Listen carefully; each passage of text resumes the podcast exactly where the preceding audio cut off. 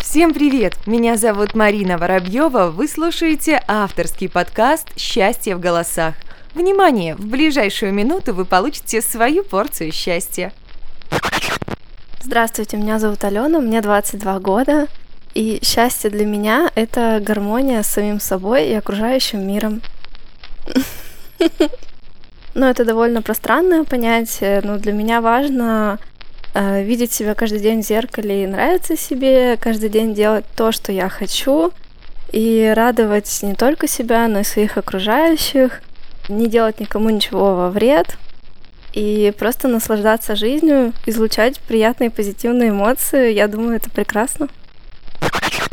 Давайте устроим эстафету. Поделитесь своим пониманием счастья со всем миром, и оно вернется к вам втройне.